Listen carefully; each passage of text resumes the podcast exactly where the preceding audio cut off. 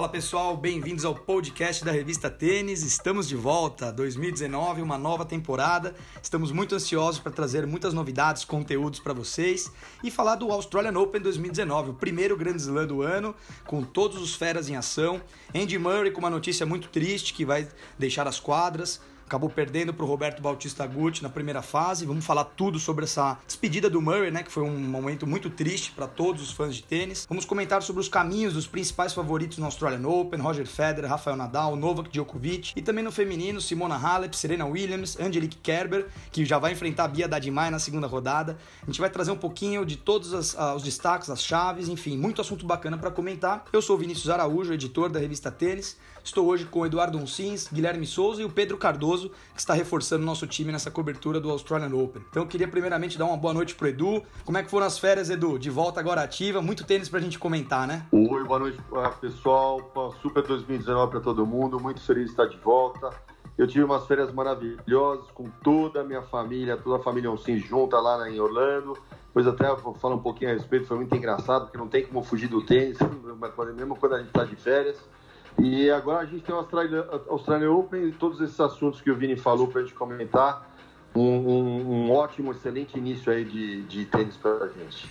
É isso aí, já tiveram alguns ATPs e alguns WTAs no aquecimento do Australian Open. A gente vai também comentar quem chegou com mais moral em Melbourne.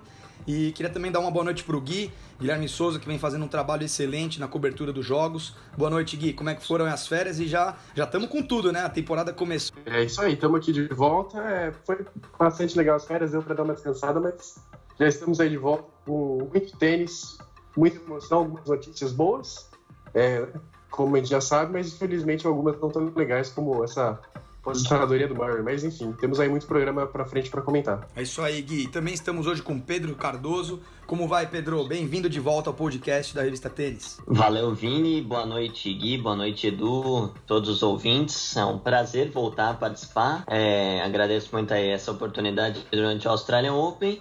E é isso aí, vamos falar de tênis, primeiro slide da temporada, muita coisa para falar e vamos nessa, vamos com tudo que tá só começando, duas semanas de madrugadas aí. Sem dúvida, madrugadas intermináveis, com muito tênis. Já já sentimos gostinho disso na primeira rodada, que aconteceu nessa, na madrugada dessa segunda-feira. E tivemos já a confirmação dos favoritos, né? Avançando a segunda rodada. Roger Federer, Rafael Nadal, os principais favoritos aí, Marin Cilic também avançaram. Mas, na minha opinião, o jogo mais emblemático dessa primeira rodada, sem dúvida, foi a despedida do Australian Open de Andy Murray. O britânico anunciou é, em entrevista coletiva antes do início do Grand Slam que esse seria o seu, seu último, sua última passagem por Melbourne, porque ele não aguenta mais conviver com as dores no quadril em virtude da lesão que ele teve, uma lesão muito complicada, inclusive que o Edu Uncins comentou aqui no podcast, nos episódios do ano passado, que por experiência que ele teve no circuito e já cenários, casos que ele já viu, que seria muito difícil o Murray voltar no mais alto nível. A gente sabe que ele tem muito talento, determinação, é um guerreiro das quadras, um jogador sensacional, conquistou grandes títulos numa era onde estavam, ele jogou, disputou com os melhores. Então o Big Four vai acabar, a gente está muito triste com essa notícia, mas ainda não acabou. Tivemos aí uma batalha sensacional dele com Roberto Bautista Gut, decidida no quinto set. Murray saiu ovacionado, teve entrevista com ele na quadra, né, que geralmente é, só com o vencedor da partida, mas não poderia deixar de, de ter essas palavras. Então foi muito emocionante, pessoal. Queria vamos começar essa rodada de discussões aqui, primeiramente com o Edu Onsins, comentando, Edu, o que você falou no ano passado e se concretizou no início desse ano.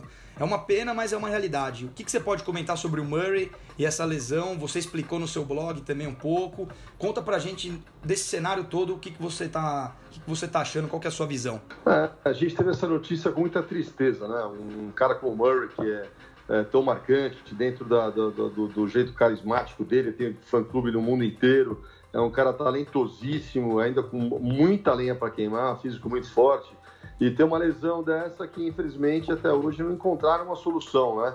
Já de algum tempo que eles, eles vêm tentando e, e o problema é o local, que é muito complicado, é no quadril, é, onde é tipo um, um, joelho, um tornozelo, é um ponto de muito atrito, de, de muito giro, onde, onde, onde se trabalha muita muita velocidade para execução dos golpes, principalmente, como eu expliquei na, no, no, na, no, no, blog, que logo mais vocês vão ver aí, o Vini vai estar postando, do, do, da parte do open stance, né? Que é diferente do close stance, quando você coloca uma perna na frente da outra, você trabalha mais com a transferência do peso do corpo para frente. No open stance, você fica praticamente de frente para a quadra, um pouquinho, é, uma perna um pouquinho só diante da outra, e trabalha muito com, com a explosão, o giro de cintura, né? Então, é, o impacto é gigante. Imagina você ficar girando em cima do mesmo ponto, no caso destro, o ponto do lado direito do quadril, onde você tem impacto da pisada, principalmente quando você joga em quadradura, e depois todo o giro para você gerar potência e velocidade no golpe. Você faz isso uma, duas, 300 mil vezes por dia, um milhão de, mais de vezes por semana, e você vai ver ano a ano acontecendo esse desgaste ou essa fragilidade nesse ponto é, tecnicamente, na, na, na, nesse lado clínico, é, eu, eu, até hoje estou procurando não conseguir é, achar uma explicação é, totalmente clara para explicar, mas o movimento diz, mostra como acontece essa lesão. E é difícil, porque a gente vê aí o Guga parando por causa disso, a gente vê o Norman parando por causa disso. O meu irmão tem um desgaste incrível do lado direito também, o Jaime eventualmente está esperando chegar mais, mais para frente, idade, vai ter que colocar uma prótese aí. É complicado. O Murray até tentou mudar, é, adequar uma movimentação dentro de toda a habilidade dele, mas a performance não é igual, é lógico.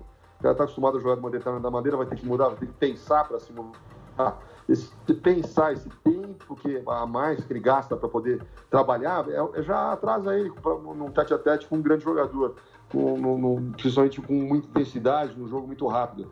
Então é complicado, ele vem jogando com dor, ele conversou e, e falou para na, na, na, coletiva que estava sentindo muita dor, com, com dificuldade até para amarrar o tênis, botar uma meia. Você vê que a coisa realmente é muito séria. E a gente fica triste, porque ele, ele tem muita linha para queimar ainda. Hoje em dia os jogadores estão jogando até 37 anos, o Federer já vai fazer 38 anos. E o Murray, com toda essa, essa vitalidade que ele tem, que é óbvio, você olha o cara, o cara é um touro, tem um problema assim, é um tendão de Aquiles que infelizmente vai estar encerrando a, a carreira dele e vai ser um jogador que realmente vai fazer muita falta no circuito. É verdade, Edu, concordo. Vai ser uma pena mesmo. O Murray, apesar de não ter tantos fãs como Nadal, Federer e Djoko, é um cara que conquistou muita coisa. Então eu queria que o Gui trouxesse para nós, o Gui separou alguma, alguns números, alguns destaques. Então, Gui, se você puder contar para o pessoal que está escutando a gente, quais foram as principais conquistas e feitos do gigante Andy Murray no circuito? A carreira do Murray acaba ficando meio de lado quando a gente compara com os três monstros que a gente teve ao lado dele, né? Djokovic, o Federer o Nadal, que são três dos maiores da história. E os três que a gente comenta que é, são GOATs, né? Que, é, que, a galera fala que é o maior de todos os tempos. Então, é, fica até, se for comparar diretamente, por exemplo, o número de slam, você vai pensar, ah, não é tanta coisa, mas imaginar que uma pessoa conseguiu ganhar três títulos de slam nessa mesma época que essas lendas é algo muito grande. E tem mais coisa, ele terminou o ano de 2016 como número um do mundo, foi duas vezes campeão é, olímpico, né? A única pessoa a fazer isso de forma seguida em 2012, né? Em Londres. E depois em 2016 aqui no Rio. Conquistou também 14 títulos de Masters 1000. Foi campeão da Copa Davis. Foi campeão do Finals, uma coisa que, por exemplo, o Nadal não tem.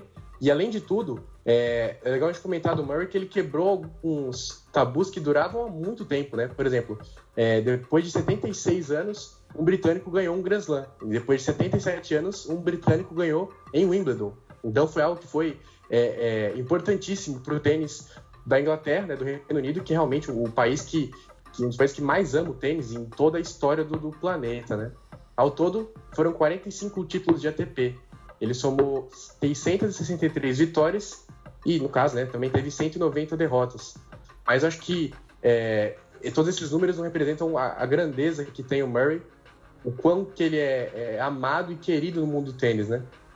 A gente viu muitas entrevistas, vimos muitos comentários, e é legal separar do Murray que todo mundo é, é, tinha algum elogio para fazer para ele, pela sua é, jeito profissional que ele era, pelo jeito que ele incentivava é, as pessoas jogar tênis, motivar as mulheres, lutar pela igualdade no esporte. Então é um cara que, além de um grande jogador, ele é um cara que é uma pessoa boa. Por isso que ele é tão admirado e vai ficar para sempre marcado na história do mundo tênis. Ah, o Murray foi fora da curva, né? Um jogador sensacional. Queria saber do Pedro, o que, que você acha do Murray? É, o que, que com base nessas informações e números que o Gui trouxe para nós, o que, que você pode opinar sobre o cara ser tão grande, conquistar tanta coisa, numa época onde tinham três grandes rivais, que eram Roger Federer, Rafael Nadal e Novak Djokovic? É, exatamente. A gente realmente ouve muita gente falar esse negócio de comparar ele com os três e aí dizer, por exemplo, que o Federer tem 20 slams e ele, entre aspas, só tem três. Mas o Murray, justamente por a gente chamar de Big Four, mostra o quão grande ele é. Porque a gente coloca ele num patamar próximo de três dos gigantescos da história do tênis, aí como o Gui disse. E todos esses números só provam isso, que é bicampeão olímpico, é, foi número um do mundo. É, não tem muito o que dizer. E fora o aspecto extra-quadra, né? Que ele tem toda essa importância para o esporte britânico. Ele é um Sir, né? É, foi condecorado pela rainha e tudo mais. Então, acho que isso só mostra realmente que ele é um cara que, além de em quadra ter sido gigantesco, ele fora de quadra tem uma importância para o tênis, para os britânicos, para o mundo muito grande. É, é, impressionante. E o Pedro, você que acompanhou o jogo do contra o Roberto Bautista Gut, é, a galera também assistiu hoje alguns highlights. O que, que, você pode comentar desse jogo especificamente? Que ele, apesar das limitações, levou para o quinto set ainda e saiu ovacionado de quadra. É, foi realmente incrível. Assim, eu, antes do jogo, a impressão que eu tinha é de que muito possivelmente ele não conseguiria fazer muita frente, né? Primeiro, pela situação dele, de estar tá numa condição física muito inferior, e porque o, o próprio Aguti vem muito bem nesse começo de temporada, já ganhando o Djokovic esse ano. Então eu vou dizer que eu imaginava talvez um 3 sets a 0 para o Aguti. E esse era o caminho que parecia que a partida teria. O Aguti abriu 2 sets a 0, até com tranquilidade ali, duplo 6-4. Mas, assim, a, a raça do Murray, a dedicação dele é impressionante a vibração dele, ele conseguiu buscar dois tie-breaks. Na situação física que ele tem, ele conseguiu a dois tie-breaks, ganhar os dois. E aí no quinto set ele esgotou, né? Ele não tinha mais condição, acabou perdendo mais fácil. Mas todo o clima da quadra, a torcida vibrando demais com ele. No box dele, o Jamie Murray, que nem é tão comum assim, o, o Jamie ficar no box dele, mas e, tão vibrante quanto ele estava hoje. O Jamie levantava toda hora, vibrava, a mãe dele também. Então, acho que o clima é o que foi o mais importante. Assim, o jogo foi ótimo, cinco sets, mas o clima da quadra é o que deu a tônica da, da importância do Murray mesmo. Pô, legal, Pedro. Eu também vi o finalzinho. Confesso que me emocionei com a entrevista dele no final. Ele mal conseguia falar, ele respirava assim, mas foi emocionante. Eu até comentei no Twitter que eu não sabia o quanto eu era fã dele.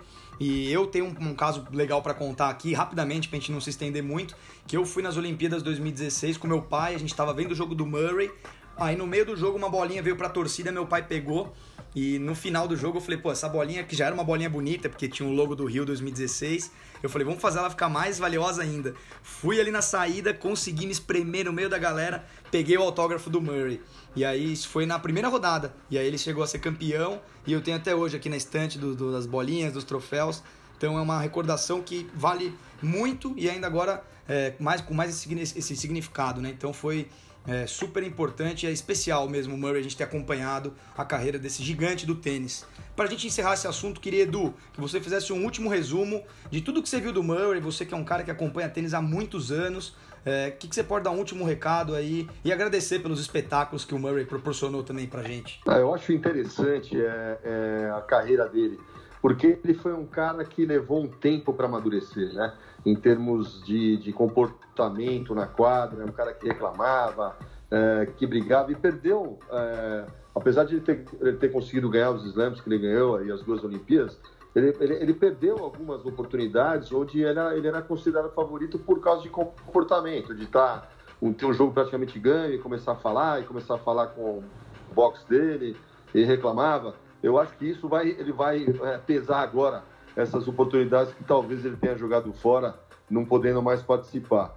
Então é interessante até a, a, é, um exemplo aí para a gente chamar a atenção dos jovens, e que o quanto antes cair a ficha que você tem que ter uma atitude profissional na quadra, você tem que valorizar todos os momentos que você está lá, você tem que considerar todos os jogos, independente de quem esteja do outro lado, e dar teu melhor sempre. É, a carreira do tenista voa. Então, é, muitas vezes você está com uma porta aberta e por causa de um comportamento você acaba fechando ela. É, eu vejo assim é, o Murray com eu assisti jogos fantásticos dele.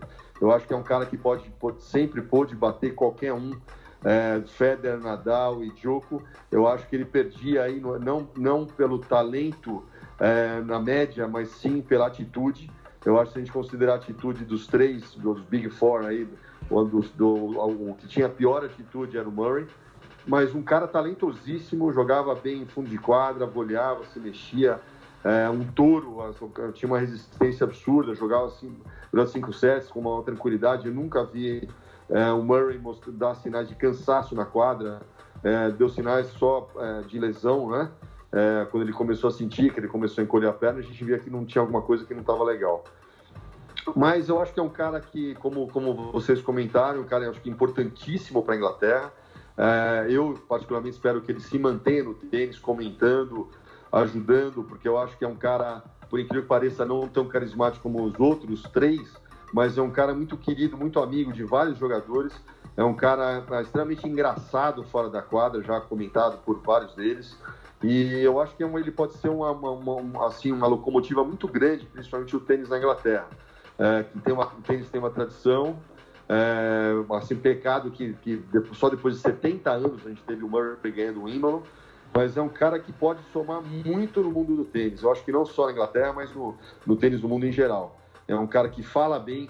A gente, a gente ficou muito triste de ver essa entrevista que você, você comentou, é que realmente ele mal conseguia falar, que ele queria parecer chorar o tempo inteiro.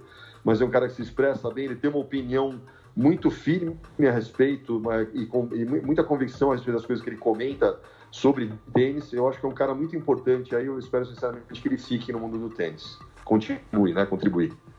É isso aí, Edu. Então fica aqui o nosso muito obrigado ao Sir Andy Murray um tenista fantástico, como todos aqui comentaram. Falta palavras para definir o quanto que ele fez pelo tênis e a gente espera que ele continue no meio do tênis. Eu tenho certeza disso, porque a família de tenistas, a mãe dele faz muito pelo esporte, o irmão ainda está jogando duplas. A gente vai ficar muito ligado aí nos próximos caminhos e quem sabe vai ter o adeus oficial em Wimbledon. Galera, vamos falar agora então do Australian Open 2019. Jogos já começaram, tá muito bacana o torneio, é todo mundo muito animado. E ali os favoritos confirmaram o favoritismo, né? Rafael Nadal passou em três sets, Roger Federer também venceu em sets diretos e o cerco começa a estreitar um pouquinho. Então a gente vai fazer agora uma análise da chave, começando pelo esse quadrante inferior, onde o Rafael Nadal, cabeça de chave número 2, e pode aí, provavelmente encontrar Kevin Anderson numa provável quartas de final. Na parte ainda superior, no quadrante do Federer, o Marin Cilic é o provável adversário que é atual vice-campeão, pode encarar o Roger numa provável quartas de final. Então, primeiramente, queria que o Gui comentasse um pouco sobre esse lado agora que eu comentei, os principais confrontos. A gente pode ter aí o Alex Deminaur, daqui a pouco o Edu vai comentar também especificamente desse jogador. Mas queria que o Gui abrisse essa rodada com um comentários gerais dessa, dessa parte inferior, Gui. Quais são as suas expectativas? É, eu acho que principalmente foi interessante ver o Nadal jogando. A gente tinha muita dúvida sobre é, a condição física que ele ia vir, principalmente pelo fato dele já ter é, desistido do torneio anterior, não ter jogado muito bem naquela exibição lá é, no Mumbadala, né, que o pessoal comenta. É, então eu tinha dúvida quanto a isso. Na partida ele mostrou que estava bem, é, uma outra demora um pouco mais para entrar no jogo, mas depois que entrou não teve muita dificuldade, apesar do, do convidado, né, o, o australiano ter dado trabalho. Então acho que é, é uma dúvida a menos, mas Claro que é importante a gente ficar de olho quando ele for realmente mais exigido, né? O Alex Geminal, que o Edu vai comentar daqui a pouco, está numa fase é, espetacular. Acabou de ganhar o primeiro título da carreira, é considerado uma, uma das maiores esperanças do tênis australiano, então é, vai ter o apoio da torcida, então vai ser, assim, se, se concretizar, vai ser uma partidaça é, incrível para essa terceira rodada.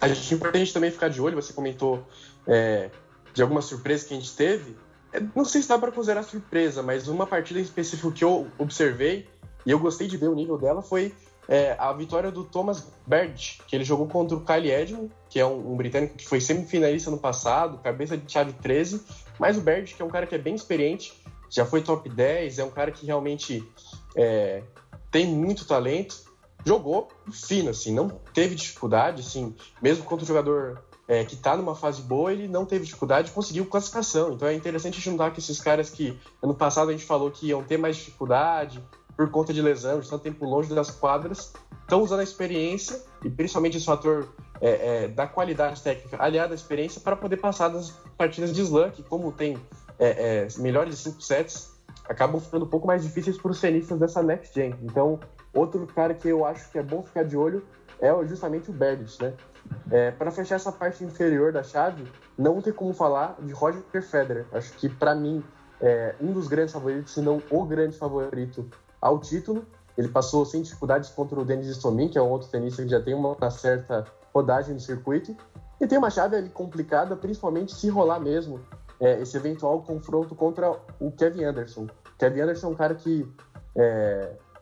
Kevin Anderson, perdão. O Kevin Anderson tá do lado do Nadal, né? Mas o Federer isso, pode pegar o Monfils e quem sabe o Tsitsipas.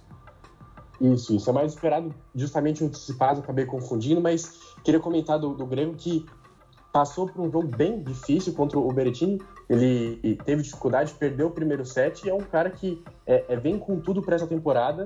Já surgiu muito bem no circuito no ano passado, chegou perto do, do top 10, foi campeão Next Gen Finals e também não deu dificuldade para o Federer é, na Copa Hoffman, né? Teve agora antes do torneio.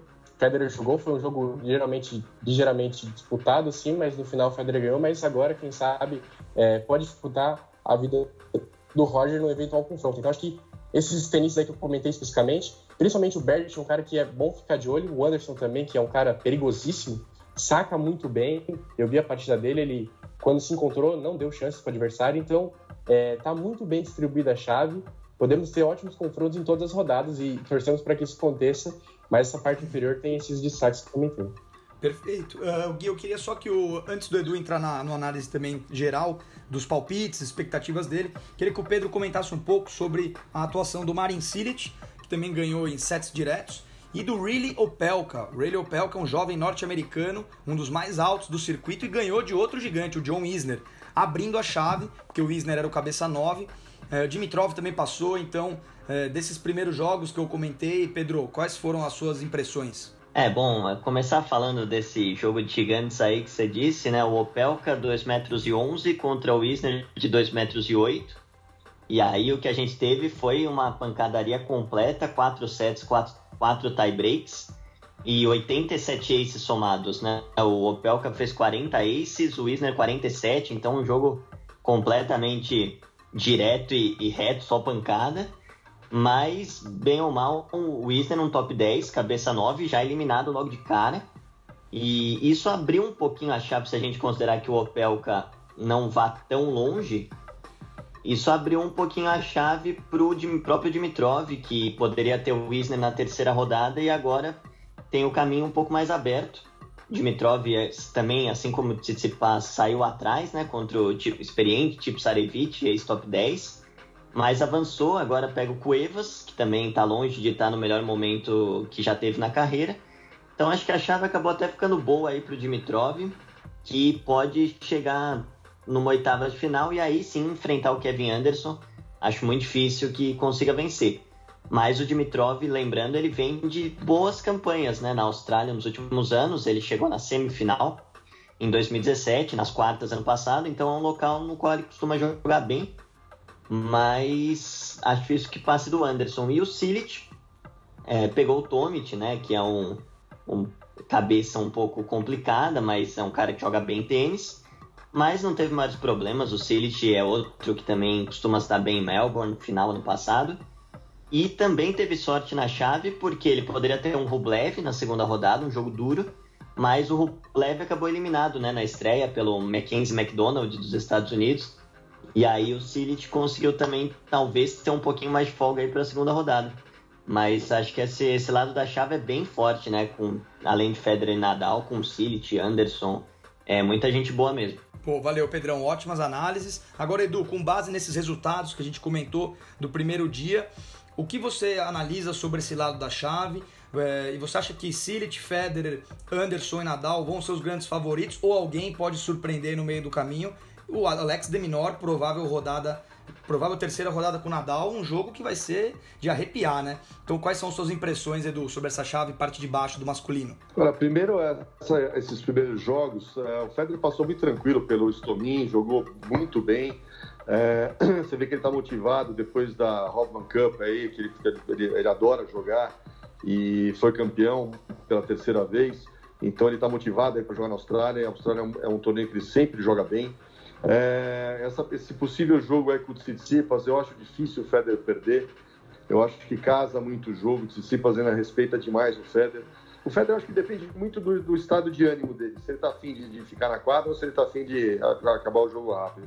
Eu estou curioso para ver, porque na minha visão, acho que ele, ele vai valorizar demais esse ano aqui, porque talvez possa ser o último ano dele. Eu não vejo ele jogando muito mais anos, não. Então, provavelmente, ele, ele sabe que esse ano aqui é um ano que ele tem que estar tá o, o, máximo de gás dele possível para tentar colher os melhores resultados. O cara vai fazer 39, 38 anos, né? Então, não é tão simples assim. Nadal, eu gostei como jogou.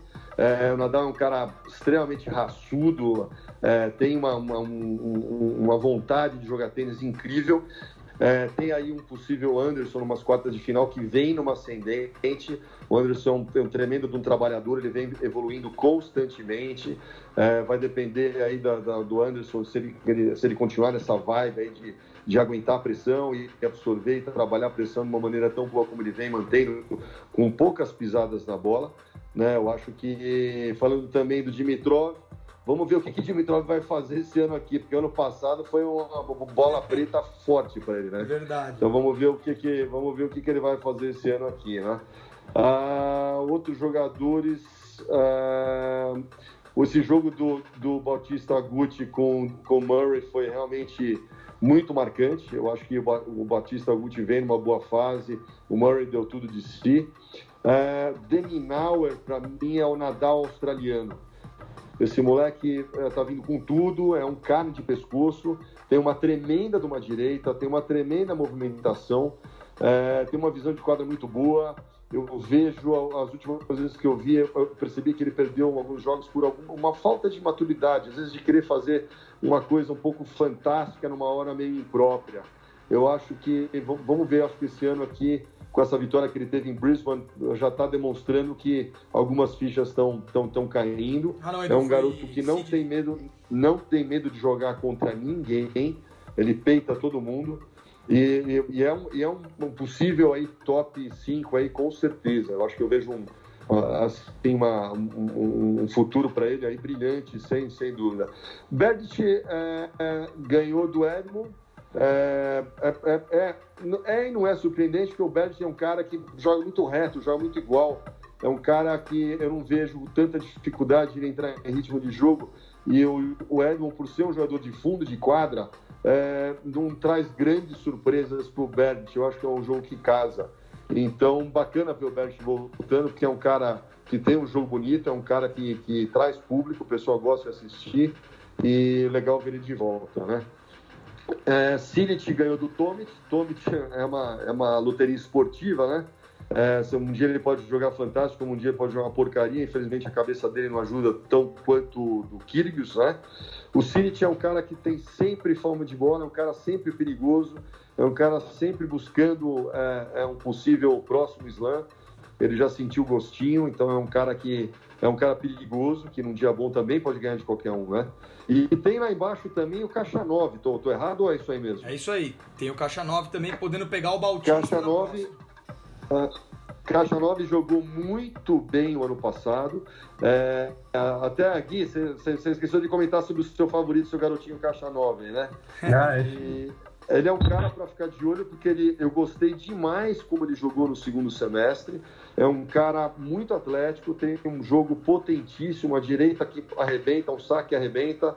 É um cara que com certeza vai se completando cada vez mais. Gostei das vindas à, à rede dele no segundo semestre, finalizando depois dos, dos potentes jogos de fundo. É um cara também perigoso. Essa chave de baixo tá, olha, tá, tá, tá pimentada, viu? É só jogão, né, Edu? Só corrigindo uma coisa. Só jogão. O, o só Alex jogão. de Minor, ele foi campeão em Sydney, que é a cidade local dele. Sydney, desculpa, Sydney, Sydney, O, desculpa. em Brisbane, foi justamente o que você falou. Ele perdeu pro Tsonga. O Tsonga fez o feijão com arroz e ele deu umas inventadas. Ficou o Tsonga com toda a experiência dele, que surpreendeu, porque tava meio sem ritmo, mas ganhou do Deminor em Brisbane. E, e Ah, então, então, então ficou esse meu comentário para Brisbane, que ele inventou a história, porque eu não, eu não assisti Brisbane. Exato. Agora, Edu, aproveitando que você já fez essa análise, eu vou falar para você aqui alguns favoritos da outra parte da chave e aí você comenta quem que você acha que pode ir mais longe. A gente tem o Novak Djokovic, obviamente, um tenista que vai ser grande favorito ao título, cabeça de chave número um, pode enfrentar o Joe Wilfried Songa já na segunda rodada. Temos também ali um jogo, um quadrante bom ali com Denis Shapovalov, podendo vir a ser adversário do Djoko na terceira rodada. Uma eventual oitavas de final poderia vir o Gofan ou o Medvedev. Medvedev jogando muito tênis também nesse início de ano. É, um pouco mais para baixo temos o Fonini, o Carreno Busta, Coach Heiber, que também jogou super bem em Auckland. É, e temos o Alexander Zverev, cabeça de chave número 4 do torneio, grande favorito, mas que ainda não engrenou nos slams. Então o Sasha é um cara que também precisa atingir a maturidade. No quadrante dele a gente tem ali o, o Jack Sock, o Ryan Chung, temos também o Vavrinka, Nick Kyrgios, enfim, grandes jogadores, o Dominic Thiem também, que não podemos descartar. Então, desses que eu comentei, do qual que você acha que pode ir mais longe e eventualmente aí cruzar com o Djokovic? Bom, vamos, vamos por etapa aí. Djokovic. Uh, Djokovic teve um ano fantástico ano passado, tá com uma forma de bola incrível, já declarou que a vontade dele ele vai buscar tentar ganhar os quatro Grand Slams esse ano. Eu acho que ele está no auge dele técnico e psicológico, principalmente, que ele, ele percebeu, ele, ele adicionou na parte mental dele a capacidade de sair de buracos. Então, isso para um jogador conseguir estar tá no topo, entrar no buraco e conseguir sair, ele volta muito fortalecido. Então, eu vejo ele muito forte é, esse ano aqui. É, Tsonga, eu não vejo o Tsonga ganhando do Joko. Eu acho é, o, o Tsonga é meio freguês do Joko. É, o Joko, o, Son, o Tsonga não tem uma constância tão grande na, na, troca de bola contra o Joko e o jogo do Joko incomoda demais o Tsonga, que eu, eu, eu, o Tsonga é um jogador que vai mais para a bola. É, Medvedev é um jogador eu acho legal, mas não é um, um grande favorito meu, não. É, eu acho que falta mais pegada para ele. Eu acho que é, comparando com o nível dos, dos, outros tops, eu acho que ele tem muito arroz com feijão para comer ainda. É, o Zverev, eu estou muito curioso para ver o Zverev. Eu espero bastante do Zverev esse ano. Eu acho que ele deu uma amadurecida em Grand Slam ano passado. Ele está com o Lendl já, está um pouco mais maduro aí. É, as instruções do Lendl na cabeça dele, eu não, eu não tenho certeza se ele está acompanhando o Lendl, o Lendl está acompanhando ele na Austrália agora, mas é, eu vejo o Zverev, assim, esse ano um, um potencial gigante para o Zverev de talvez briscar em um possível Grand Slam, que com certeza é o maior objetivo dele esse ano aqui. Eu acho que falta para a consagração maior dele aí e ele é, se firmar com possível futuros, ganhando seu primeiro Grand Slam, eu acho que abre uma porteira para ele ganhar mais Grand Slams a seguir, que é sempre o, o primeiro Grand Slam que é o mais osso de roi para todo jogador. Uma vez que ele vê que ele pode, ele, ele, ele, percorreu o caminho das pedras, de ganhar um torneio, uma chave de 128, o melhor de 5 sets, ele sabe que ele é capaz de repetir esse feito outra vez. Eu acho que essa é a maior dificuldade. O eu estou curioso para ver, ele jogou muito bem ano passado em quadras duras, inclusive. É um cara perigoso se ele jogar para frente, como ele fez nos torneios que ele, que ele se deu bem. É, então eu tô, estou tô muito curioso para ver esse início de ano. Mas, é, sem dúvida, nessa parte de cima aqui, o Chung, infelizmente, se machucou demais. Eu adoro ver o Chung jogar, o Ice Chung. Adoro a, a cabeça dele, mas é um cara que teve azar pelas lesões. Você vê que aquilo que a gente comenta, para o cara ter sucesso, é, é, realmente uma somatória de fatores aí, que não adianta o cara jogar muito também se ele não tem, é, se não está na hora certa, no, no, momento certo, e se ele também não se não, se ele tem a sorte de não se machucar, né?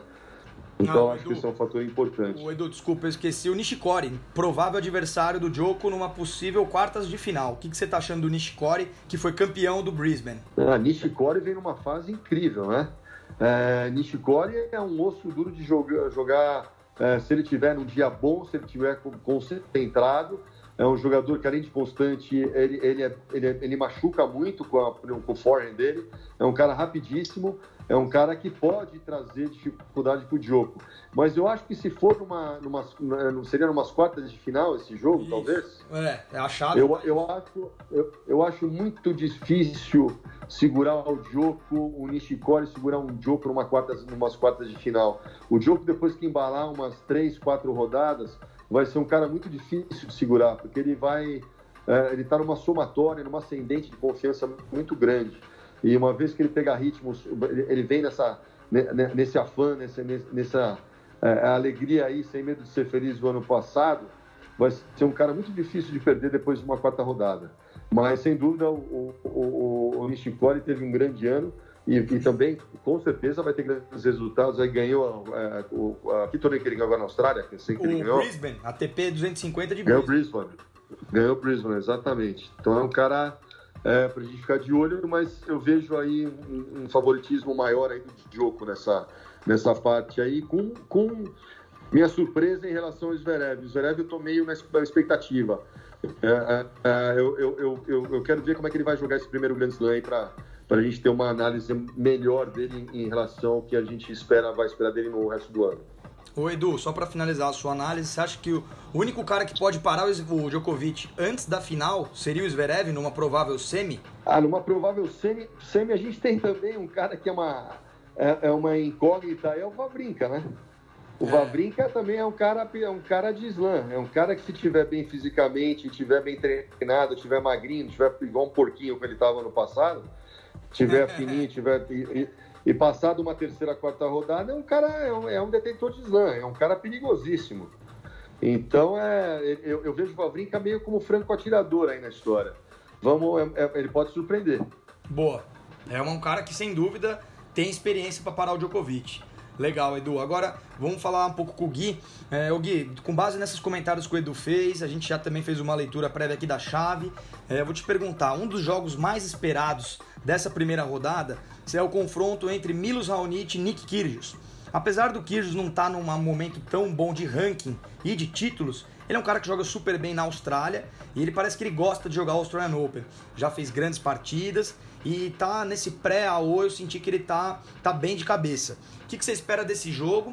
E você acha que aí quem passar pode enfrentar o Vavrinka? Como que você vê essa parte da chave? Uma coisa que o Edu falou, é, falando do Vavrinka especificamente, mas acho que também serve para o Kyrgios, é que é um cara que gosta de grandes jogos. Principalmente em slam, ele pega muita moleza, assim, o cara às vezes, sei lá, dá uma relaxada no sentido de, de não ir com todo o empenho e acaba perdendo. E aí o Kyrgios, é, numa primeira rodada, tem que jogar contra o Raonic, já bota ele para ter que se esforçar ao máximo. Tendo o apoio da torcida é, em Melbourne, eu acho que isso pode ser o, o fogaréu mesmo que vai fazer ele despertar e realmente querer jogar esse torneio. Tem o fato dele ser um grande amigo do, do Murray, também, talvez fazer uma homenagem para ele, como ele até comentou, de estarei com você durante todo o torneio e tal. E tem essa motivação dele interna, que às vezes é meio, meio estranha, mas parece ter uma lógica no final. Então acho que é, se ele passar do Raonic, a tendência é ele fazer uma campanha, é, é, eu acredito, relativamente longa e pelo menos, é, se não, se cair antes, mas vai cair jogando bem. Porque ele, ele é um cara que, como a gente já fala aqui sempre, eu falo bastante porque eu gosto muito do tênis dele, ele é um cara que tem tênis para ganhar de todo mundo. Mas também tem tênis para perder de todo mundo. Então acho que foi bom para ele é, é, ter um sorteio difícil, que parece uma, uma coisa meio é, estranha, meio complexa, isso, né? Meio, enfim. Mas acho que resume o Nick Kyrgios toda essa loucura que ele tem, que se ele, se ele passar, ele, ele tem grandes chances, claro. Raonic é um cara que é, já teve melhores momentos, já foi três do mundo, agora ele ainda está um ranking ali meio mediano, mas não tem como também duvidar dele. Um cara que saca também muito bem, assim como o Kyrgios, então vai ser uma partida assim provavelmente definida em três tiebreaks, sei lá, ou quatro tiebreaks, cinco tiebreaks, porque os dois são ótimos sacadores. Difícil ter uma quebra aí, vai ser um jogaço, eu estou muito ansioso para ver. Yogi, para finalizar os seus comentários, você acha que quem pode parar o jogo antes da final é o Zverev, é o Vavrinka ou alguém você acha que vai ter essa pegada para frear o ímpeto do Novak Djokovic? Olha, essa é a pergunta de um milhão de dólares, né? Na teoria, acho que hoje ninguém pararia o Djokovic, mas alguns jogos em específico é bom a gente ficar de olho. Principalmente se jogar o Djokovic contra Shapovalov, um confronto que pode acontecer numa eventual é, terceira rodada, né? Se os dois forem passando. Chapovalov é um cara que a gente comenta aqui também bastante, que tem um tênis bonito de se ver, é, é legal acompanhar ele, mas ele ainda não entregou o que a gente esperava dele. Então, é, quem sabe ele pode aproveitar um jogo, claro, que vai ter muito desafio para poder, enfim, dificultar a vida do Djokovic, que é, é um cara que está numa fase muito boa, mas, né, como até conversando anteriormente com o Pedro, ele disse, ele está numa fase boa, mas não está numa fase é, invencível, como ele teve, é, enfim, 2015, enfim, 2000, alguns anos específicos, ele dominou o circuito e não perdia para ninguém. Então, quem sabe aí, se ele não entrar é, é, tão focado, ele pode cair. Lembrando que Djokovic não, não foi campeão, ele acabou caindo antes no torneio de Doha que ele participou. Então, é, claro que chega como favorito contra qualquer tenista do circuito, mas pode ser derrotado. Eu confio assim que é, se pelo menos não vencer, o Shapovalov vai dar trabalho, mas eu achei claro que tem pesa muito esse fator da experiência de Djokovic, que para 5 sets é muito difícil você derrotar ele. Então acho que vale ficar de olho nisso. Ademais, acho que realmente, é, como o Edu comentou, alguns tenistas aí que podem parar ele antes, eu, eu gosto muito do Nishikori, mas não sei até que ponto ele pode desafiar o, o, o Djokovic, até mesmo, né, o, o enfim, é, pelo fato de ser um grande freguês do Djokovic, ele venceu acho que uma vez em 17 confrontos, algo assim, então é, é difícil. Djokovic é um cara que é muito difícil de ganhar, e principalmente no Australia Open, é onde ele é um dos maiores vencedores. E se ganhar o título esse ano, vai ser o maior campeão da história, né? Com sete títulos. Então, eu acho legal ficar de olho nesse eventual confronto de terceira rodada. Shapovalov aí pode disputar a vida do Djokovic. É verdade. Eu, só complementando, eu acho que o Medvedev é um cara que, assim, como o Edu disse, ele não tem pegada de slam ainda, porque ele é super jovem, mas ele tá jogando fino do tênis, saca muito bem, muito agressivo. Se ele tiver com a cabeça no lugar, passar essas primeiras rodadas, pode vir um Gofan aí na terceira. Provavelmente na. Se o jogo pegar dois Next Gens na terceira e nas oitavas, talvez, quem sabe, possa dar uma dificultada. Mas sem dúvida o Djoko é grande favorito. Então eu queria saber do Pedro, Pedro, comentando também sobre o Djoko, você acha que vai ter alguém que poderá fazer frente para ele? E queria que você comentasse também um pouco da parte final ali dessa, desse quadrante, da, da na verdade da parte superior ainda, que é o Borna Koric, cabeça de chave número 11, e o Dominic Thiem podendo se encontrar numas quartas.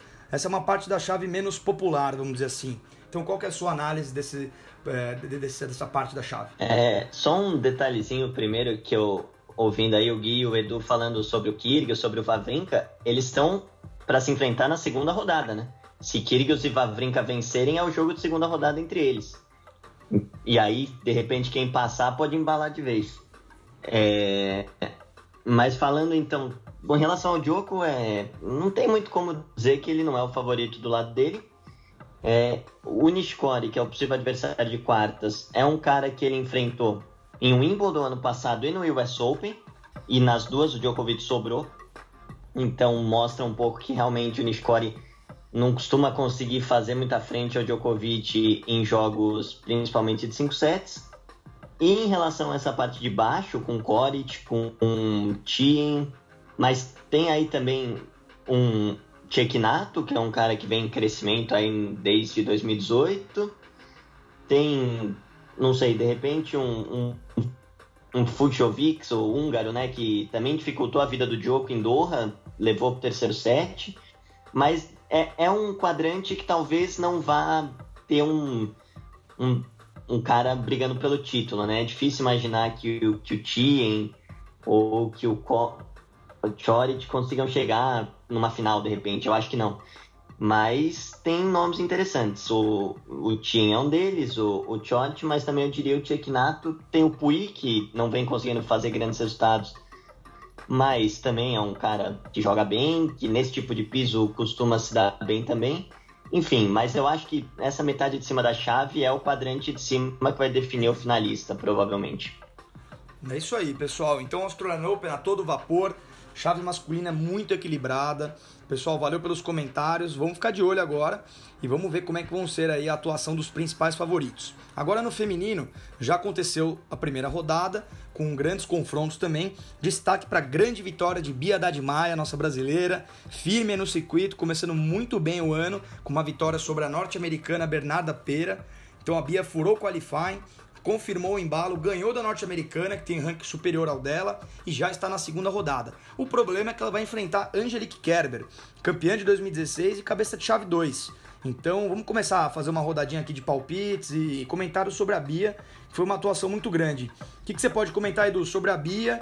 E agora Kerber, uma grande pedreira na segunda rodada. Mas a Bia já disse em entrevista que vai fazer o jogo dela, não vai tentar pensar muito na adversária para ter menos pressão e vai continuar o trabalho que vem sendo feito, que está dando resultado. O que, que, você pode dizer desse confronto aí que vai ser na quarta-feira? Cara, eu, eu, sou suspeito para falar da Bia porque eu gosto demais do jogo dela. Eu acho que ela tem tido azar com as lesões. Ela tem se machucado muito, isso tem brecado um pouquinho é, ela ganhar ritmo e ter mais ascensão na carreira dela. É, é uma jogadora agressiva, tem pegada. É, eu acho que talvez até esse tempo também tenha servido para ela maturar um pouquinho mais é, como jogadora, então é, tem um pouquinho observado mais, tem ganhado um pouco mais de experiência, mas sem dúvida ela tem um osso duríssimo é, para jogar aí nessa segunda rodada, que é a Kerber.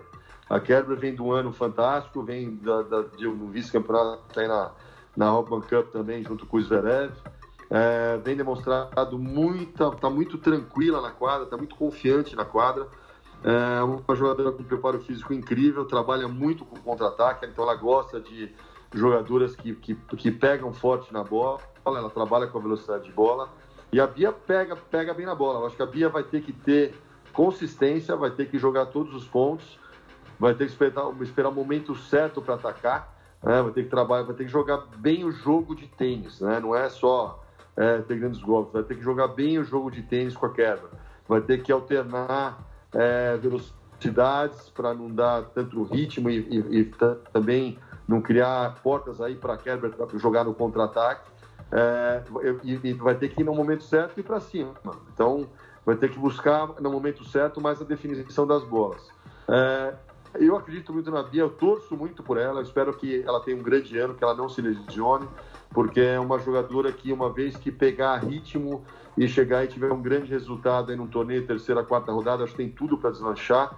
Então, fico na torcida para que ela tenha um excelente ano, muita saúde esse ano para você, Bia, que você se mantenha saudável, porque jogo não te falta para chegar lá em cima. E vamos torcer para ela contra a Kerber, né, moçada? Você acha que vai dar, Edu? Assim, a Bia tem um jogo agressivo, saca muito bem, e ela até, eu conversei com ela, fiz uma entrevista em Florianópolis em dezembro, que ela tá morando lá agora. Eu tive lá no evento da CBT, no encontro internacional, conversei com ela, ela falou que tá treinando muito isso. Procurar ser um pouco mais agressiva entrar na primeira bola pelo perfil que você até comentou da Kerber, que é extremamente defensiva e se movimenta muito bem, você acha que a única saída que ela tem é ser agressiva? Se ela ficar cozinhando, não vai ter chances, né? O que, que você acha disso? É, se, a, se, a, Bia também for pra porrada em tudo, ela vai começar a reincidir no erro e a vaca vai pro brejo. Então ela vai ter que trabalhar o ponto, ela vai ter que cavar esse espaço para sobrar a bola para poder dar nela. Então é, ela vai ter que ter uma, uma, consistência, vai ter que trabalhar a quebra na quadra para abrir buraco para poder ser agressiva. Tem que ser agressiva? Tem que ser agressiva, mas tem que ser agressiva no momento certo. Ela não pode se afobar, porque se ela, se ela quer na afobação, o veneno volta contra o envenenador, você tá entendendo? Ela vai então é, erros, ela, né? não pode, né? Matar, matar a Kerber a porrada, ela não vai matar a Kerber a porrada. Ela vai ter que é, comprar um pouco a troca, vai ter que trabalhar bem a quadra para deslocar a Kerber, esperar que a Kerber deixe sobrar uma bola, e para aí sim ela, ela usar o, o que Deus deu para ela, que, é, que é, são golpes poderosos para a Bia. Então vai ser muito interessante. Ela vai ter que estar muito madura, muito focada, vai ter que aproveitar as, as janelas, as poucas janelas que a Kerber é, pode proporcionar, porque em alguns dias a Kerber não está tão, tão bem, ela abre algumas portas, principalmente nas primeiras rodadas. Então é, é, é, é um jogo duro, mas é, quem sabe a Bia também não vem num dia bom e, e mostra essa maturidade, todo esse trabalho aí que ela vem plantando aí nesse tempo. Eu estou sempre na torcida pela Bia. Eu acho ela uma grande jogadora com um potencial gigante aí. Vamos, vamos torcer para ela. É isso aí, vamos torcer também para ser um jogo de Rod Laver Arena, né? Que tem grandes possibilidades, já que a Kerber é a cabeça 2. No mínimo, acho que vai jogar. Uma, eh, na, esse jogo vai para uma das três arenas, das principais. Vamos ficar de olho e vai ser nessa, na madrugada da quarta-feira. Uh, agora falando uh, um pouco mais também sobre as outras tenistas dessa área da chave, queria saber do Gui uh, qual que é a análise que você faz dos primeiros resultados, pelo que você já acompanhou aí no primeiro dia. Tivemos aí uma surpresa, Julia Gorges caindo para Danielle Collins, abriu a chave. A Julia Gorges, alemã, era cabeça 14, já está eliminada. Caroline Garcia não vem jogando muito bem, conseguiu passar. Uh, outros destaques também interessantes, a Sloane Stephens ganhou super bem. tem um caminho até que favorável para ela.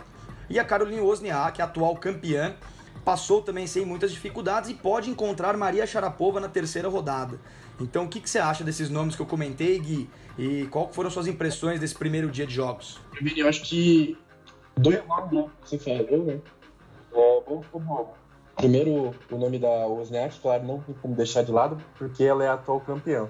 A gente sabe das condições físicas dela, ela não é, pôde jogar tanto no final do ano passado por causa de é, artrite reumatoide, que ela descobriu que tinha e está em tratamento ainda, mas enfim, é, atual campeã, já foi número um do mundo e tem uma chave que, enfim, é, dá para passar as partidas, claro, vai ter desafio, mas é uma tenista de, de um calibre muito alto, então pode se apostar nela. Só que o problema é justamente o fator de poder jogar já rapidamente nessa terceira rodada contra a Sharapova, que começou voando a partida dela de estreia, né? Jogou contra uma qualifier é, britânica e não deu graça. Ela passou, atropelou a, a britânica Dart, passou por 6-0, 6-0 e, e, pareceu muito bem durante a partida. Então, promessa de um jogaço, né? Se, se eventualmente acontecer, vai ser um jogaço. Obviamente, como você disse também, digno de Rod Laver, porque são duas tenistas, né? É, é, vencedoras de slam, ex-número um do mundo. Então, é um confronto que, na teoria, o momento é melhor para o Wozniak é, é, pelo ranking, mas a Sharapova é uma tenista que não tem como duvidar. Eu acho que o legal é fazer esse pequeno comentário. É, além disso, é, uma tenista que eu vou sempre chamar atenção por conta da evolução técnica dela, e também, né, no caso, pelo bom desempenho nesse jogo, foi a Arina Zabalenka, é, que é a bielorrussa, é a cabeça de chave número 11, já foi campeã, né, foi campeã duas semanas atrás, e veio também é, é muito bem, não deu chance para a adversária dela. Tem uma chave é, é, ligeiramente não tão complicada assim, pode jogar na próxima rodada, é, se passar né, na terceira rodada contra aquela ucraniana Lesia Tsorenko, que, que dá trabalho, mas enfim, se ela jogar bem, a tendência é passar e vai furando assim. A, a tendência, eu acho que ela é, é, tem muita possibilidade de longe. É uma tendência que eu gosto muito, é, é extremamente forte, é rápida saca bem. Então acho que essa Sabalenka é uma, um nome a gente observar que eu acredito que tem é, é, a possibilidade de fazer umas quartas de final ou algo do tipo. Também é bom ficar de olho na Bart, australiana que é, vem acumulando resultados positivos. Ela passou sempre também dificuldades maiores, é a cabeça de chave número 15. E tem uma, um confronto contra a Yang Wang, né, a chinesa. Pode ser um jogo bem difícil, é a Fang Yang, né? É, mas, e se passar, é, um eventual jogo de terceira rodada tem a chance de encontrar a Maria Sakari, que fez uma partida das mais é, é emocionantes dessa primeira rodada, desse primeiro dia de Australian Open. Ela jogou contra a Jelena Ostapenko, a Letã, campeã de, do, de Roland Garros em 2017, e jogou muito bem. É, contou com o apoio da torcida lá, australiana e grega, que também comparece em, em peso em Melbourne, e com esse apoio da torcida foi se motivando e derrubou uma cabeça de chave. Então, esse confronto tem a tendência de ser muito bom. Então é legal ficar de olho nesses nomes. Só para fechar, você falou da Stephens, é, eu gosto muito do tênis da Stephens. Eu tenho algumas dúvidas é, sobre esse momento, sobre a, a parte é, é, mental dela, como ela tá. Ela começou o ano sem, é, é, sem a presença tão constante do técnico, algumas derrotas ali que foram meio precoces, então é bom ficar de olho porque não sei se ela vai se encontrar agora no torneio. Caso sim, é um nome forte para disputa. Se não, acho que é, pode encontrar uma tenista aí que esteja mais ligada na partida e da dificuldade. Então, esses são é, alguns palpites, as primeiras impressões da primeira primeiro dia de Australian Open. É isso aí, Gui, muito bom. É, eu, eu, queria saber a opinião do Pedro de alguns jogos, mas antes eu vou voltar para o Edu. Edu, faz só um comentário para nós, falando dessa possível área da chave aqui, que tem a Sabalenka, como o Gui muito bem comentou, e ela pode enfrentar a Kvitova nas oitavas. Kvitova também atropelou na estreia e elas podem se encontrar numa eventual oitavas de final. Quem que você acha que passaria, Kvitova ou Sabalenka? Olha, rapaz, é um jogão, hein? Porque a Kvitova, eu adoro o jogo da Kvitova e ela, ela, ela teve um ano legal ano passado, começou esse ano bem também. E a Zabalenka é super jovem, né? A Zabalenka, é, é, é, adoro ver ela jogar, jogadora super agressiva, ela tem estatura, tem uma direitaça, saca muito, muito, esquerda, pega tudo na subida, é, bate na bola sem, sem medo de ser feliz. E a Kvitova também tá na bola, praticamente reta na bola e adora o jogo batido. Uh, vai ser um jogo difícil, bem complicado. É... A Zabalenka vem, vem, vem de vitória de torneio e a Kvitova também vem de vitória que de torneio. foi né? campeã agora em Sydney também, né? No último teste antes do Australian Open. Então, então ela vai... Ela tá vindo com confiança. É, ela joga numa possível terceira rodada, é isso? Oitavas. Oitavas de final? Olha, eu vou numa, numas oitavas de final, eu, eu colocaria minhas fichas na Kvitova. Pela experiência. É, uma, uma área da chave bem complicada. E aí, podendo quem passar para as quartas, encontrar eventualmente a Sharapova ou Osniak. Faz um, uma análise rápida também do que, que você acha se é desse jogão, se acontecer Sharapova e Wozniak na terceira rodada. Olha, eu assisti um pouco esse primeiro jogo da Sharapova. Ela foi implacável com a menina. A menina não era ruim, não. Só que a Sharapova não deixou ela jogar nenhum ponto o jogo inteiro. Ela saiu pedalando de bicicleta. É, ela está muito treinada, muito confiante. A Sharapova é uma carne de pescoço sempre. É, ela está madura, ela está procurando aí jogar o melhor possível, talvez os últimos é, dois, três anos que ela tem aí de carreira. Deu para perceber que ela está super em forma. É, e o Wozniak teve esse probleminha, dessa, desse problema de reumatismo que ela descobriu, né? É, eu não sei o quanto isso pode atrapalhar na performance dela, que é reumatismo tem umas horas que, que, que você tem a dor, é um, um negócio meio enroscado, e ela deve estar sob medicação. Então eu não sei quanto pesaria isso no calor lá de, da, da Austrália, na quadradura, e num jogo disputado em uma possível terceira rodada. Eu acho a Sharapova ela emplacando numa, numa segunda, terceira rodada, ela fica uma jogadora perigosa. A Wozniak, sem dúvida, é uma detentora de, de, de, de Aberto Austrália, já ganhou. É, é uma jogadora, é, quando ela está num momento bom, super consistente, aliado ao, aos últimos anos que ela começou a ser mais agressiva, começou a atacar mais na bola, que é o que sempre faltou para ela. É, então, é, é, eu, eu, eu, para mim também tá uma incógnita aí, porque eu acho que vai depender da, da saúde da, da Wozniak muito, né? Em questão de jogo, a gente sabe que tem sobrando e se ela tiver uma boa fase, legal. E a Sharapova é sempre perigosa. Então, é, é, se tivesse, se a gente tirasse a doença de lado e colocasse de lado e fizesse uma aposta, eu apostaria na Wozniak é, para esse, esse, esse, é, esse jogo em específico. Mas vamos ver como é que ela vai estar de saúde aí, né? É, isso aí, vai ser aquilo que você falou. Muito, são dois estilos diferentes, mas a Sharapova é uma incógnita, né? Ela, ela pode ganhar um Grand Slam, mas não vem acontecendo os grandes resultados ultimamente. Ela até no US Open jogou super bem nos dois últimos anos, mas realmente é, a gente tem que esperar para ver. É só, só, é, só complementando a questão da Sharapova, uma coisa que a gente sempre comentou, eu chamei, sempre chamava muito atenção em relação ao jogo dela, ela, ela não tem é, é, agregado novas cartas na manga dela, né? Ela continua com aquele mesmo jogo, mesmo, dando porrada de um lado para o outro, é, não tem um, talvez um slice para variar um pouco mais, não tem uma vinda. Ela, ela tem até vindo um pouco mais à rede para fazer um swing volley eventualmente, mas não atrás de uma, de uma bola para fazer um para vir fazer um voleio mesmo, né? Então, o saque dela, eu acho que carece mais de variação também. Então, eu vejo uma, uma Sharapova jogando bem, mas jogando o mesmo tênis que ela, que ela vinha jogando. Então, no circuito, o circuito é muito dinâmico. As meninas também, o circuito feminino vem numa crescente, vem numa evolução, aparecem várias jogadoras novas. novas. Então, se a pessoa não se renova, se ela não evolui, fica complicado, fica um pouco manjada. Eu, eu temo um pouco Bruna Sharapova nesse aspecto. Boa, Edu. Agora, Pedro, queria saber de você é, um pouco sobre o caminho da Simona Halep, que é a número um do mundo, principal favorita ao título, atual vice-campeã. E o Pedro também fez uma matéria super interessante sobre as tenistas que podem ultrapassar Simona Halep em Melbourne. Então conta, Pedro, pra gente um pouco do caminho da Halep, que ela pode encontrar as irmãs Williams, é, e também quais são as outras favoritas na parte de cima da chave. Bom, é isso aí, né? Halep, então a, a cabeça de chave número um ela tem logo na estreia um confronto contra a estoniana Kaya Kanepi, né? Que a princípio a gente pode imaginar que não é um jogo super difícil, mas se a gente lembrar no passado no US Open, o jogo de primeira rodada foi Halep Kanepi e a Kanepi ganhou da Halep. Então ela reencontra o gosto dela do último US Open logo na estreia de novo. E na segunda rodada, ela pode enfrentar a norte-americana Sofia Kenin, que é uma garota de 19 ou 20 anos, que vem de título. Ela foi campeã em Hobart, né, no, no WTA de Hobart lá na Austrália. Ou seja, já é um caminho que começa, embora em termos de nome as adversárias não sejam tão conhecidas, já começa perigoso. A Halep já vai precisar começar jogando bem. Se ela não conseguir jogar bem esses primeiros jogos, ela já se complica, né?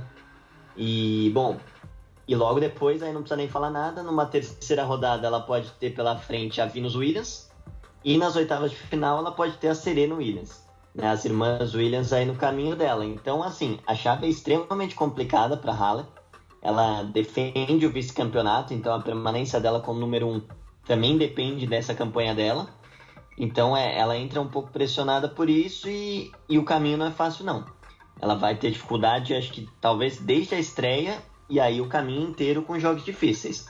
E então é complicado, né? São 10 jogadoras que podem tirar o número 1 dela, no caso. Dependendo aí das contas tudo mais, mas são 10 jogadoras com possibilidades matemáticas de serem número 1. É, um caminho extremamente difícil. E só um parênteses, né, pra gente não perder também a, a deixa. A Bouchard, que vem jogando um pouquinho melhor, pode pegar a Serena na segunda rodada. Vamos ver, né? Bouchard e Serena poderia ser um jogo bom. Mas voltando ao que realmente importa, é, agora queria saber também, Pedro, continua essa questão de análise da chave. A gente tem ali um quadrante um pouco mais abaixo com a Kazatkina, cabeça de chave número 10, podendo enfrentar Muguruza na terceira rodada e se passar, provavelmente a Carolina Pliskova, que também vem jogando bem. É, um pouco mais embaixo temos a Naomi Osaka, super favorita esse ano, cabeça de chave número 4, estreando agora nessa terça-feira, podendo aí, quem sabe, até encontrar a Elina Svitolina, né? Número 6. Então, o que, que você acha desses é, jogos, Pedro? O que, que você acha que pode acontecer nessa parte de baixo da chave, que os jogos que elas estreiam nesta terça-feira? É, exatamente. Tem é uma, um quadrante bem interessante. É, a gente tem nesse da Kazatkina e da Muguruza ainda tem a Johanna Conta, né? Ali que pode ter um Conta e Muguruza na segunda rodada, um jogo bem interessante também. É, e um detalhe dessa parte da chave são algumas jovens, né, bem promissoras, é, incluindo né, Osaka, que já é uma realidade, né, campeã de Grand Slam. Mas a gente tem a Osaka, a gente tem, e aí meninas ainda mais novas, como a Bianca Andreescu, por exemplo, que é uma canadense que começou a temporada em Auckland ganhando da Wozniak e da Venus Williams. Tem 18 anos, né? É, tem também nessa mesma, nesse mesmo quadrante a Iga Swiatek, que é uma polonesa tratada talvez como a sucessora da Radvanska, né, que agora se aposentou, que é uma menina que ganhou o Wimbledon juvenil ano passado e é muito habilidosa, joga muito bem. Então, além dessas desses nomes mais conhecidos, como a Muguruza, a Conta, a Kazatkina, a Pliskova, a Osaka, a gente tem ainda uma menina, uma garotada aí, garotas de menos de 20 anos que vem começando bem a temporada e chegam querendo surpreender. Então acho que é um quadrante interessante, aberto, acho que vários nomes podem chegar longe. É, curiosidade para ver o que a Svitolina consegue também, né? A Svitolina terminou o ano ganhando finals, mas é um quadrante interessante. Se no lado de cima a gente tem as né, nomes de peso como Halep, Serena e Vênus, nessa parte a gente tem algumas novatas aí que podem surpreender. Mas é bom ficar de olho. A Mertens também, que foi semifinalista no passado. É um quadrante talvez bem equilibrado que pode pintar alguma surpresa.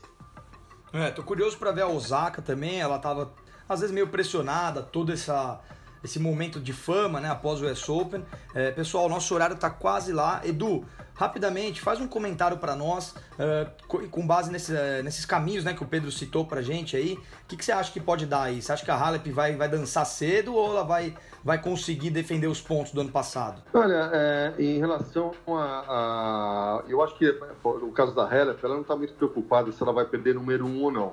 Eu acho que a mais, é, é, mais a questão da performance, ver se ela consegue jogar mais agressiva e torcer para que ela venha mais à rede, né? Que ela sabe golear e ela tem excelentes bolas para poder chegar lá na frente. Eu acho que isso vai pesar bastante, principalmente por ser na quadra rápida e esse primeiro organizando o ano. Então, o Darren Cahill lá, vamos ver se ele fez esse trabalho e se ela fez a lição de casa. Eu acho que isso vai pesar muito nela, que bate muito com o que eu falei da Sharapova né, o jogo da, dessa, da, dessas tops elas têm que continuar em constante evolução, não pode ficar parado, né? Eu acho que é, expectativa grande em relação a Svitolina e a Osaka. É, Serena mostrou aí muitas qualidades no ano passado, mostrou é, essa mudança aí de físico dela que é, espelha o que ela tem na cabeça dele em termos de vontade e determinação. É uma jogadora forte, uma direita incrível, preparo físico agora também incrível. A Osaka, é, eu acho que ela, ela tem tudo, é uma, é uma grande favorita para ganhar o torneio também. É, é, isso que você falou de, de depois do Grande Slam, de, de, passar por um período é normal, é, o mundo muda, o mundo tem uma cor diferente, tudo acontece, tudo é possível. E, mas eu vejo ela muito para o chão, muito humilde, eu vi umas entrevistas dela, ela, ela é muito focada no tênis dela. eu vejo aí, eu estou curioso para ver a Vênus, para ver se ela está um pouco mais enxutinha, se ela não continua aquele tanque que ela estava Uh, Vênus não, desculpa, Serena. Serena. Uh, se, ela tá, se ela baixou um pouquinho do tanque de guerra que ela estava no passado, uh, sem dúvida a mobilidade para ela é a chave para ela poder performar e ter grandes vitórias. custou para ela caro o ano passado, que ela, ela, ela, jogou meio que amamentando, meio que ainda com, com sobrepeso e custou vários jogos para ela. Eu gosto muito da Kazakhtina, eu acho que é uma jogadora jo jovem, super talentosa, uma das mais talentosas. Eu adoro ver ela jogar. Eu acho que ela tem várias, é, tem um arsenal aí gigante de golpes e uma excelente mão para jogar. Muguruza, vamos ver o que, que ela está vindo ao mundo esse ano, né? Porque vamos ver se ela vai continuar desfilando em tapete vermelho ou vai resolver jogar. É uma gigante, é uma jogadora, detentora de alguns grandes Slam. Eu acho que se ela tiver afim do jogo e tiver com fome, ela é sempre perigosa. Mas eu enxergo assim as duas que eu vou, que eu vou é, prestar mais atenção vão, vão ser a Osaka, que eu adoro, para mim a favorita é a Svitolina. Eu vou ficar mais de olho, eu vou ficar mais na esperança dessas duas aqui. E a Hala, é para ver se ela aumentou o arsenal dela que eu acho que sem dúvida é, vai fazer muita falta para ele para ela esse ano aqui. Boa, Edu, aproveitando, já deixa então o seu palpite. Quem você acha que vai ser a grande campeã do Australian Open 2019? Ah, eu vou de Osaka de novo. Osaka? Boa. E você, Gui, quem você acha que vai ser a grande campeã? Olha, Vini, pra mim é uma dúvida. É, eu coloquei anteriormente a, a Kepler como favorita, acredito que ela pode ir muito longe. A única pessoa que pode parar ela, ao meu ver, é a Serena. Então acho que uma grande dúvida entre as duas, mas por enquanto o Kerber ainda seria bom você assistir o primeiro jogo dela para ter condição de avaliar melhor, mas por enquanto Angelique Kerber. E você, Pedro, quem que você acha que vai ser a mulher a faturar o título? É, eu, eu vou de Serena mesmo. É, acho que ela na Hopman Cup que ela jogou e ela ganhou todos os jogos simples dela, ela mostrou que ela acho que ela tá melhor que no ano passado fisicamente. Então eu, eu vou de Serena, acho que a Serena leva essa aí. Vai, vamos lá, vai. Eu, fui, eu fui de Osaka na empolgação, porque eu acho que ela, ela sempre pode ganhar, a qualquer momento ela pode ganhar mais um outro Grand Slam tá? Mas é, eu acho que eu, eu, eu, esse ano aqui eu vou nesse aqui concretamente a Osaka é a minha empolgação. Concretamente eu vou de Halep. Eu acho que é depois que ela ela tá doidinha atrás de um próximo Grand Slam depois de ter ganho lá a Roland Garros, ela deve estar tá faminta e a Austrália ela, ela, ela gosta de jogar lá. Então eu acho que é, tem tudo aí para começar um ano bem aí. Boa, Edu. Então o Edu apostou na Halep, o Gui na Kerber, o Pedro na Serena e eu vou discordar. Eu vou de novo com uma que eu já apostei em outro ano, que acho que agora, dessa vez, vai, que é a Svitolina. Ela tá meio quietinha, sempre longe dos holofotes, mas eu acompanho ela no Instagram e vejo que ela tá trabalhando muito, sempre treinando, indo na academia, fortalecendo o físico, que tá impecável. Quem sabe ela não engrena dessa vez. Então temos palpites diferentes. E para fechar o podcast, vamos falar do masculino. A gente passou pela análise, mas não fizemos os palpites. Então, começando pelo Edu Onsins, quem você acha que vai ser o campeão do masculino, Edu? Rapaz, você me mandou a bomba primeiro aqui. Ah, eu, eu vou meio que na lógica, eu vou, eu, vou, eu vou dar dois, assim, um que eu acho que vai ser o Joko, e, é, outro, e outro é, assim, que eu tenho expectativa que é, eu, eu aposto num Zverev também, entendeu? Mas, concretamente, Joko na esperança no Zverev. Tá, então o Joko e Halep é o concreto, o racional, o emocional, aí quem sabe não, né, uma aposta no Zverev. Boa. E você, Gui, quem que você acha que pode faturar esse título do masculino? Roger Federer. Razão e emoção, Roger Federer. É, se tudo der certo para ele, 21 título em Melbourne. Boa. E você, Pedro, qual que você acha que vai ser o campeão do masculino? É, eu vou de Federer também. Acho que é o principal candidato.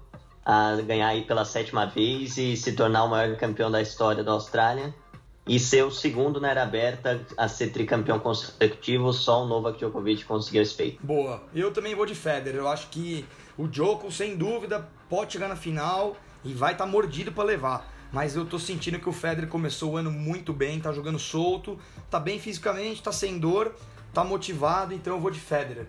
Então ficamos os três com o Federer e o Edu com o Djoko. Vamos, vamos ver, vamos acompanhar e depois a gente faz o tiratempo desses Três contra um, pô, é responsa, hein? É, mas aí o Diogo acaba ganhando, aí o Edu vai poder zoar a gente depois. Pessoal, então é isso aí. Queria agradecer os comentários, as análises. Foi muito bacana a gente estar tá de volta com o nosso canal, que é o podcast da revista Tênis.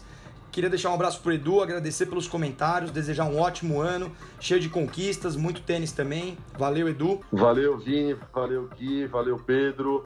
É muito gostoso estar de volta. Esse ano aqui tem tudo para ser um ano muito bacana. Nosso podcast aí está crescendo, encorpando, ganhando força e vamos ir em frente aí com, com o esporte que a gente tanto ama. Valeu, Edu. Muito obrigado. Pessoal, sigam o Edu Onsins nas redes sociais. Muito comentário, muito conteúdo bacana. Então é só seguir lá, arroba Edu Onsins. Queria deixar também um forte abraço para o Gui, Guilherme Souza, que vem evoluindo a cada dia, é, mostrando que manja muito de tênis, pesquisa muito, vai atrás.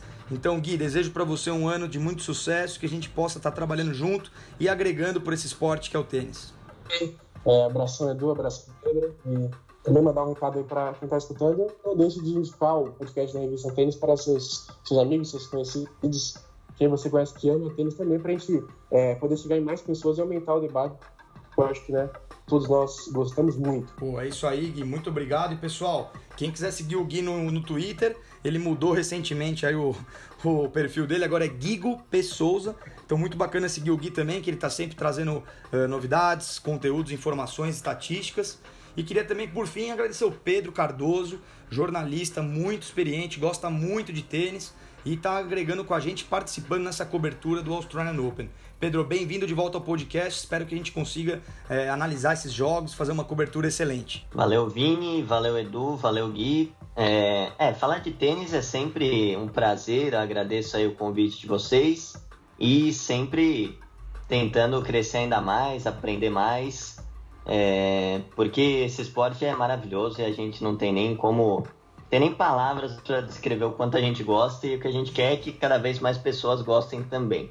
Então, valeu aí pela essa oportunidade de participar do podcast. Valeu, Pedro. A gente agradece. E também quem quiser acompanhar o Pedro no Twitter, tem o, o Twitter pessoal dele, que é o Pedro Petrachini, com CH. E quem quiser também curtir mais informações de tênis, tem o Twitter Raquete na Mão que é dele, juntamente com a Camila, uma colaboradora que já trabalhou conosco. Então, quem quiser ver mais informações sobre tênis no Twitter, só seguir eles. Pessoal, a gente fica por aqui. É um ótimo ano para todo mundo que acompanha a revista Tênis, tanto no site como nas redes sociais. A gente vai estar tá muito motivado para trazer todas as informações para vocês. Já dando um spoiler, a gente vai estar tá em BH, é, não, BH não, desculpa, em Minas, em Uberlândia, no confronto da Davis Cup.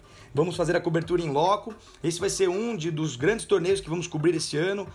Rio Open, Brasil Open eh, e outros também virão pela frente. Então fiquem ligados que tem muita coisa bacana nesse ano de 2019. Um bom Australian Open a todos e até o próximo episódio.